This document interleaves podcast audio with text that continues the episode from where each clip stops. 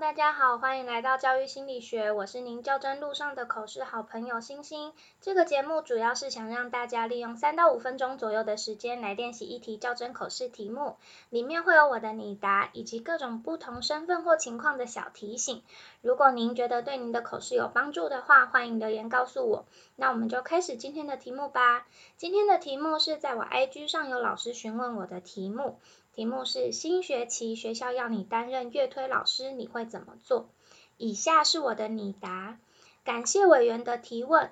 如果新学期学校要我担任乐推老师，我会很感谢学校的信任。不过目前我还没有担任过乐推老师的经验，所以以下我就我对学校乐推老师的观察，来跟委员们说明我会如何推动学校的阅读教育。我会从课程、活动和环境等三个面向来进行。第一个是课程的部分，针对学校老师，我想举办阅读相关的研习，让教师能增强相关知能，以带给孩子更适当的阅读教育环境。针对孩子的部分，由于乐推老师一学期会入班一次，我会在入班时根据低中、低中高年级学生提供不同的阅读策略，让孩子未来在阅读时能够有更适合的吸收方式。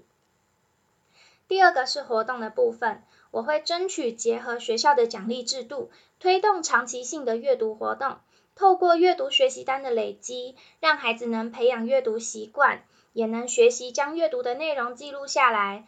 我还会让孩子将累积的学习单兑换成奖状，让孩子从阅读中获取成就感。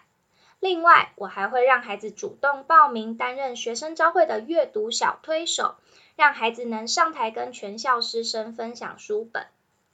第三个是环境，我会在图书馆设置一个主题区。将每个月分成不同的主题，结合节庆、性平教育、家庭教育等不同的学习主题，让孩子能从不同的主题中获得不同的学习。另外，我也会设计阅读主题海报，张贴在校园的布告栏中，让孩子了解学校图书馆目前的主题区内容是什么，吸引孩子的注意力，增加孩子到图书馆阅读的乐趣。透过课程、活动和环境等三个面向，我希望学生都能成为喜欢阅读、会阅读的学习者。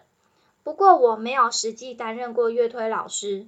如果真的担任乐推老师，我会先向前任乐推老师学习，并参加相关研习，让自己能更全方位的在学校推动阅读教育。以上是我的想法，谢谢。像这种真的没有经验的题目，可以就你的观察跟委员分享，然后最后再补充自己会如何增进自己的能力就可以了。那我今天的分享就到这喽，拜。